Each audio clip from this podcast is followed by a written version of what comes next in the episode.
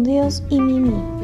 Pequeñas reflexiones a la luz de la palabra de Dios que bendecirán tu día a día y te ayudarán a crecer espiritualmente.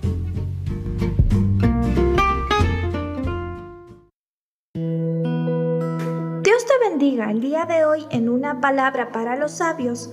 Camino a la vida es guardar la instrucción, pero quien desecha la reprensión, guerra. Proverbios 10, verso 17.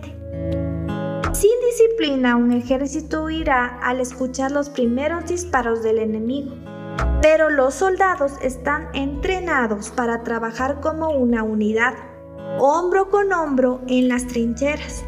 Si se disciplina a los niños con amor, llegarán a ser adultos disciplinados, que cumplen con sus compromisos y no abandonan una tarea hasta terminarla, aun cuando todo explote a su alrededor. Adopta el sistema camarada y ayuda a un amigo en su paso por la vida. Y recuerda un proverbio irlandés, el que vive sin disciplina muere sin honor. Es lo más sabio que puedes hacer. En nuestra reflexión del día de hoy titulada Él no te abandona jamás, tomamos el Salmo capítulo 23, verso 4. Aunque ande por valle de sombra de muerte, no temeré mal alguno porque tú estarás conmigo.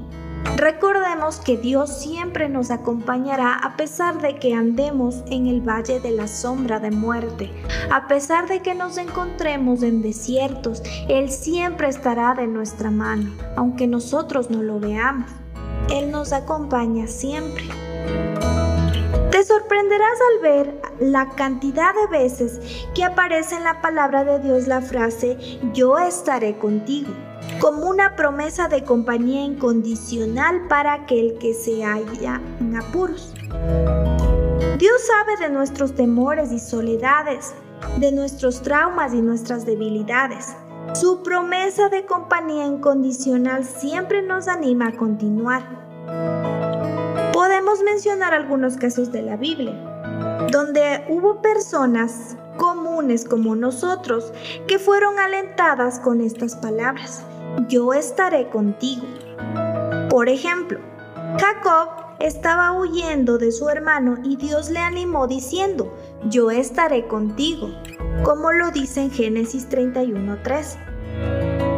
Así también Moisés tenía miedos lógicos de volver a presentarse ante el faraón y pedirle que deje libre a los hebreos, pero Dios le dijo, yo estaré contigo, en Éxodo 3:12. También Josué tenía temor por la gran responsabilidad de guiar al pueblo de Dios, pero Dios lo animó diciendo, yo estaré contigo, en Josué 1:9. Así también Dios llamó a Gedeón para que libre a Israel, pero él se sentía poca cosa, sin embargo Dios le dijo, yo estaré contigo jueces 6:16. Y el último caso que podemos exponer es acerca de Pablo. Pablo sintió temor de los judíos en Atenas, pero en una visión de noche el Señor le dijo, no temas porque yo estaré contigo, en Hechos 18:9. Es por eso que nuestra oración a Dios debe ser como la de Moisés, si tu presencia no ha de ir con nosotros, no nos saques de aquí. Tal vez si sientas a Dios en esta prueba que estás atravesando, pero Él sí te ve a ti y no te desampara. Esa fue también la experiencia de David en el desierto de su vida. Como lo relata el Salmo 23.4.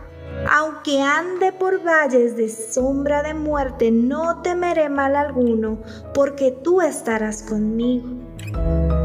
Es una promesa incondicional de la presencia de Dios.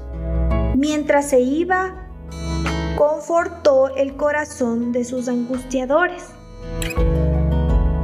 y de sus seguidores, prometiéndoles lo mismo siempre.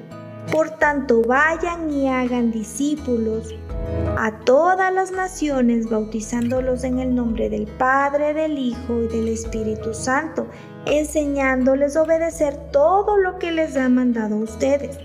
y les aseguro que estaré con ustedes siempre hasta el fin del mundo, como lo menciona Mateo 28 versos 19 y 20.